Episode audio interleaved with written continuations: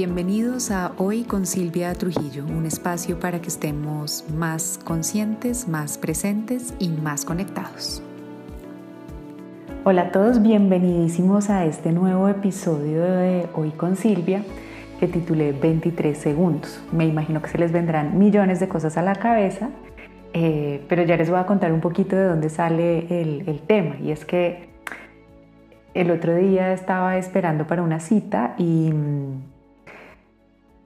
en vez de ponerme a instagramear o hacer otra cosa del estilo, me encontré una revista que hace años no cogía una revista y empecé como a ojearla y a mirarla.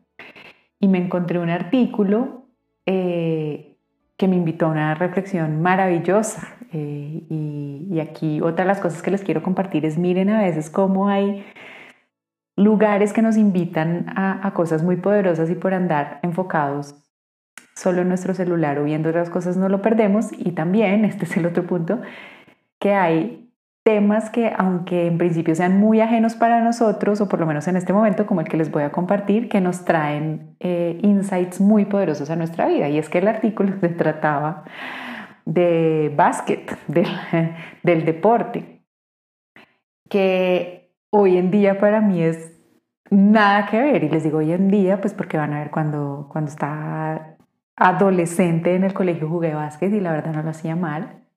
Pero pues es un tema que había desaparecido de mi vida y pues volvió a aparecer en este artículo y en este día y, ya les cuento entonces qué pasó. Entonces leyendo el artículo veía que cuando a un jugador le hacen una falta en un partido de básquet, pues le dan un tiro libre. Eso yo ya lo sabía porque jugué básquet alguna vez en mi vida. De pronto no todos ustedes lo sabían, pero pues ahí les cuento. Pero lo que me llamó la atención es que entre el momento en que hacen la falta y el momento en que pasan al jugador o jugadora a hacer el lanzamiento, se da un total de 23 segundos, nada más. Ese es el, lapso de tiempo reglamentario que existe entre la falta y hacer el lanzamiento. Entonces, evidentemente me devolví al colegio eh, cuando yo estaba en estos partidos o jugaba básquet y traté de acordarme wow, ¿qué pasaba en esos 23 segundos? Porque leer 23 segundos me pareció súper poquito.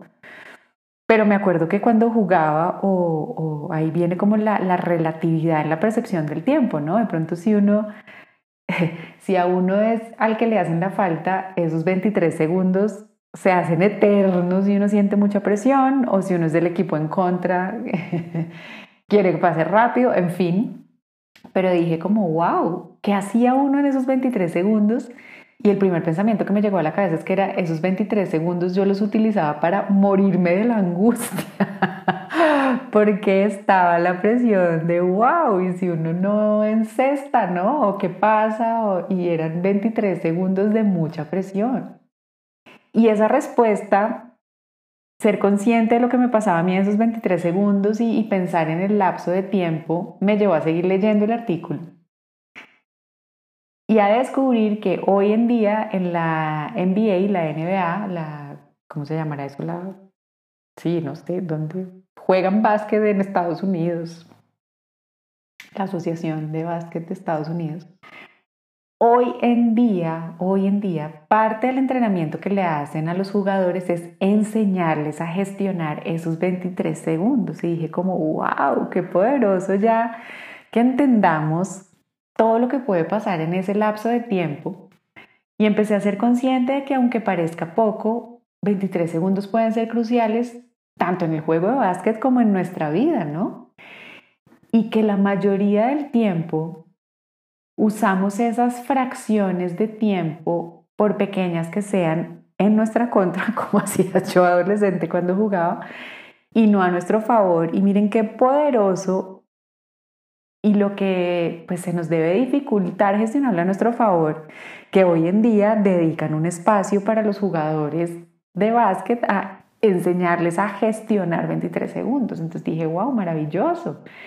Y, pensé y pienso, ¿qué pasaría si abordamos los segundos o los lapsos de tiempo cuando pasa algo estresante de otra manera? Es decir, sin angustiarnos, sin preocuparnos o sin, sin dejarnos enredar. ¿Qué pasaría si empezamos a ser intencionales incluso con esas pequeñas fracciones de tiempo? sea jugando básquet, si es lo que le funciona a cada quien, o tenis, o golf, o lo que quieran jugar, o haciendo yoga, o lo que sea. Pero también cuando tenemos un rollo o cuando pasa algo incómodo, o mientras esperamos que nos pasen a hacer la mamografía o, o, vamos tarde o los hijos no quieren bañarse, ¿no? Y, y es que es impresionante porque la verdad creo que inconscientemente estamos usando esos segundos en nuestra contra, es para angustiarnos. Y al hacer esto, que sé que es aunque inconsciente pero sale en automático, lo que generamos de una son diversas reacciones en nuestro cuerpo que cada vez complican más las cosas, como por ejemplo, subimos el ritmo cardíaco, dilatamos la pupila, alteramos la respiración, en fin. Y en ese modo o estado, cuando uno está en modo dilatado y ritmo cardíaco arriba, no tiene la capacidad de responder bien. Solo entra en, modo reacción y por lo general reaccionamos mal o con más angustia o con más temor. Y el artículo mostraba que en los estudios que hicieron en la NBA, los basquetbolistas que tienen el ritmo cardíaco acelerado, que tienen la pupila dilatada y que están respirando rápido, se desconcentran más fácil y que cuando estos niveles están muy altos, se incrementan notoriamente las fallas en los tiros libres. Y que, como se imaginarán, por el contrario, cuando tienen la respiración pausada, cuando tienen el ritmo cardíaco estable, le atinan más a ese shot que hacen de tiros libres. Entonces, wow, pues la información nos sirve a todos gracias a NBA y es que tener una frecuencia cardíaca estable nos ayuda a mantenernos enfocados y a tomar mejores decisiones. Entonces, qué poderoso aprender a hacerlo en solo 23 segundos. ¿Y cómo lo están haciendo en la NBA? Principalmente les están enseñando a respirar conscientemente y a visualizarse atinando, encestando. Entonces he empezado a hacer ese ejercicio porque dije, wow, solo a punta de respiración consciente en 23 segundos puedo bajar la frecuencia cardíaca. Según el artículo, si uno hace eso, solo en 23 segundos baja de 160 a 140 latidos por minuto. En 23 segundos nos regulamos en 20 latidos del corazón, con todo lo que eso implica que les dije antes, ¿no? Pupila no dilatada, respuesta con calma y con tranquilidad. Entonces dije, pues si les sirve a ellos en esos entornos de presión, ¿saben? Cuando tienen encima la mirada aniquiladora de todo el equipo contrario y de toda la gente que fue a hacerle barra al equipo contrario, más la mirada esperanzadora, pero con presión de su equipo y de todos los que le están haciendo barra, pues, hey, sin duda me tiene que servir a mí frente a mis hijas, ¿no? Solo usando 23 segundos y ese es el control que tenemos. Claro, más fácil dicho que hecho, porque es que lo he tratado de implementar y primero los 23 segundos se vuelven una eternidad ante el berrinche o voy tarde o lo que me está molestando en un momento, ¿vale? Entonces, lo primero que les digo es sí, suena súper simple y está súper cool y no es para desanimarnos, sino quiero decirles que esto es preparación para que cuando lo apliquen en la práctica no se frustren si se les dificulta o, o yo soy un marciano y a mí es la única que se me dificulta, pero se me ha dificultado porque he tratado de ser consciente e implementarlo. Y cuando empiezo a contar los 23 segundos en mi cabeza, primero se me hace, digo, como apenas voy en 15 o qué pasa. Y, y sigo todavía muy enfocada en el entorno de lo que está pasando, pero creo que es como muchas cosas de la vida, es cuestión de práctica y por eso les digo, hey, acordémonos que en la MBA lo están haciendo como un entrenamiento. No es que, hey, utiliza tus 23 segundos para respirar y ya vas a hacer el shot perfecto. No, es entrenémonos para saber utilizar de manera adecuada esos 23 segundos. Entonces, al final, creo que es un ejercicio bonito porque es retomar nuestro control y esta es la buena noticia cuando a uno le dicen, puedes aprender a retomar tu control, no sé, en tres meses de curso, wow. Pero te estoy diciendo o nos estoy diciendo, aprendamos a retomar nuestro control en 23 segundos, bueno, eso se ve más asequible y como que pues a mí me dieron más ganas de intentar. Porque al final si aprendemos a utilizar esos valiosos segundos intencionalmente a nuestro favor, vamos a tener mejores resultados en nuestra vida y en nuestra cotidianidad. Y esa es la apuesta del episodio de hoy. Porque lo que digo es si los jugadores de la NBA pueden utilizarlos, pues sin duda nosotros también. Y ellos lo utilizan en un entorno complejo y nosotros tenemos mil microentornos complejos a lo largo del día y pues utilicémoslos para gestionar de, de mejor esa manera. ¿Cuál es el plus? Pues no perdemos nada intentándolo, número uno. Y segundo, pues que no tiene que ser evidente para el planeta que estoy tomándome 23 segundos como en el caso de los jugadores de la NBA. Son evidentes, nadie nos está poniendo un pito al final de ¡pam! le das ya, pues nosotros podemos estar un poco más relajados y saber que es solo un compromiso de nosotros con nosotros.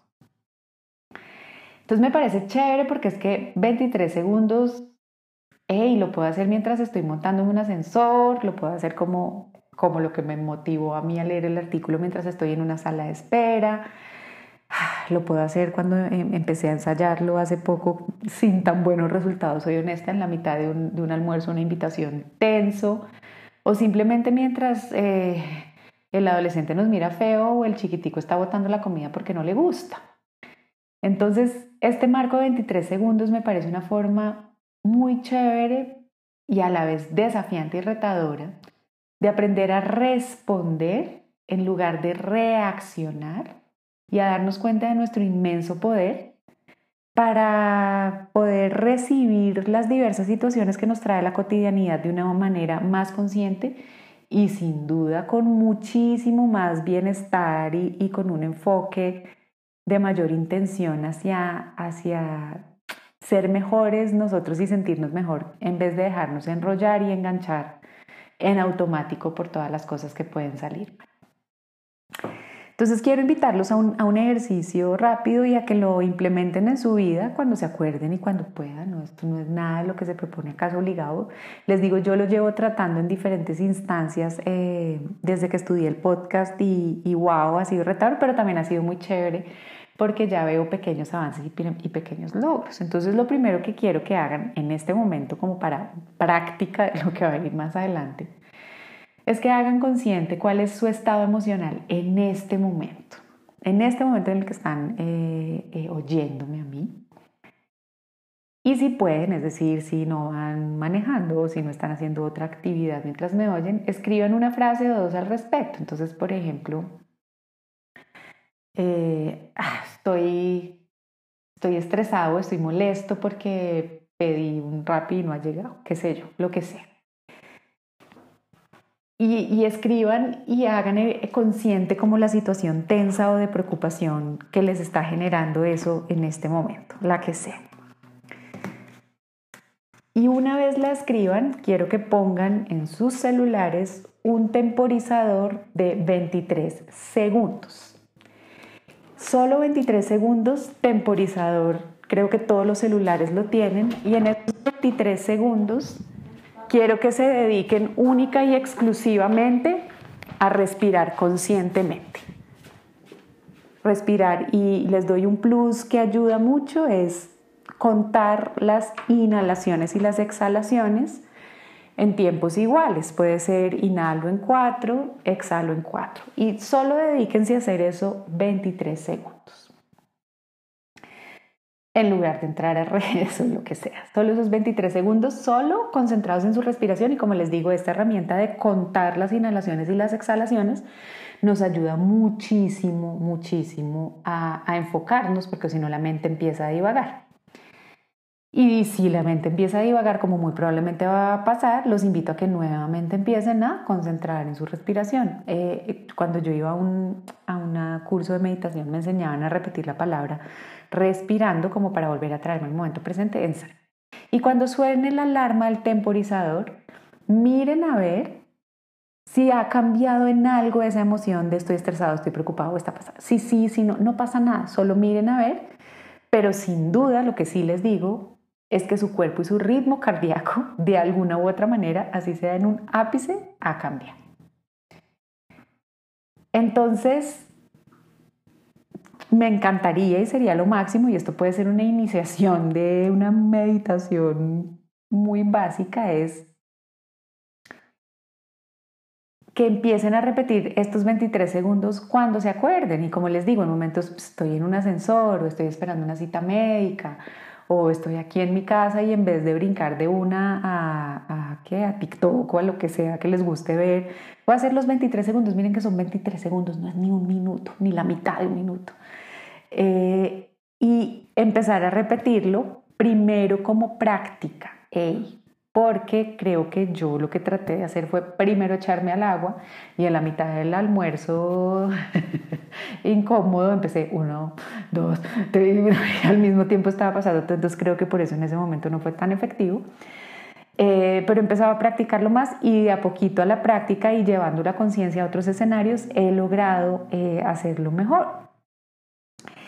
Y van a ver cómo nos damos esos regalos de reguladornos el ritmo cardíaco y solo esos pequeños momentos de microconciencia van empezando a acumularse en uno y con los días lo van empezando a uno a ayudar a gestionar varias situaciones que antes lo volaban de una, como por ejemplo es mi caso. Entonces, como les digo, yo ya he empezado a hacerlo y ya de pronto en los primeros tres días no era tan efectivo en el momento de la irrupción de la crisis, pero por ejemplo, particularmente esta mañana, eh, que levantaba a mi chiquitina para el colegio, que normalmente se pone un poco complejo, fui consciente de mientras le decía las cosas, y empezar en mi cabeza a respirar profundo, no sé si fueron 23 segundos, 21 o 37, pero logré estar más enfocada, más presente y logré gestionar mucho una situación que cuando yo no logro gestionar así termina bastante mal, les cuento.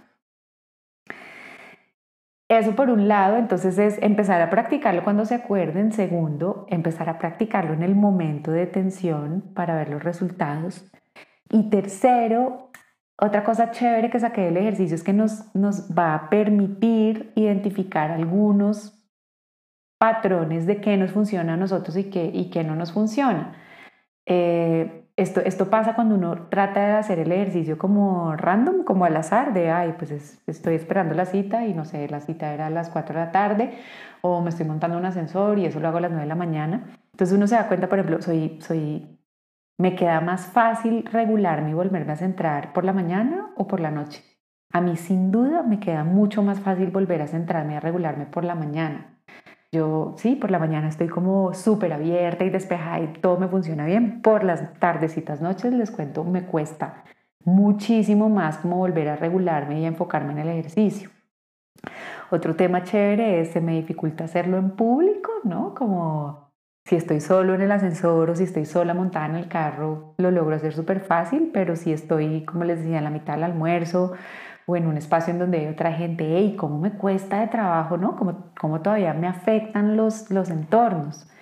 Y otro interesantísimo es, hay ciertas personas en particular que me dificultan esto, a mí sin duda, lo tengo clarísimo. Eh, o hay ciertas situaciones en particular que me dificultan esto, entonces eh, se vuelve también un, bonito ejercicio de autoconocimiento, de ver cuáles son esos triggers, ¿no? Lo que nos detona o quién, por el contrario, o en qué estado se me facilita. Entonces nos bota también información muy bonita de nosotros y de lo que está pasando en nuestra vida. Entonces, como les digo, hacerlo como mínimo nos va a dar información acerca de dónde estamos necesitando más práctica eh, o qué tipo de relaciones o de tareas o de situaciones no están funcionando en nuestra vida. ¡Wow! Y todo a partir de 23 segundos. O sea, a mí me parece maravilloso. O sea, que hay información importante. O sea, si a mí siempre se me dispara y soy incapaz de centrarme en esos 23 segundos, les voy a dar un ejemplo. Cuando estoy en el tráfico, ¡hey!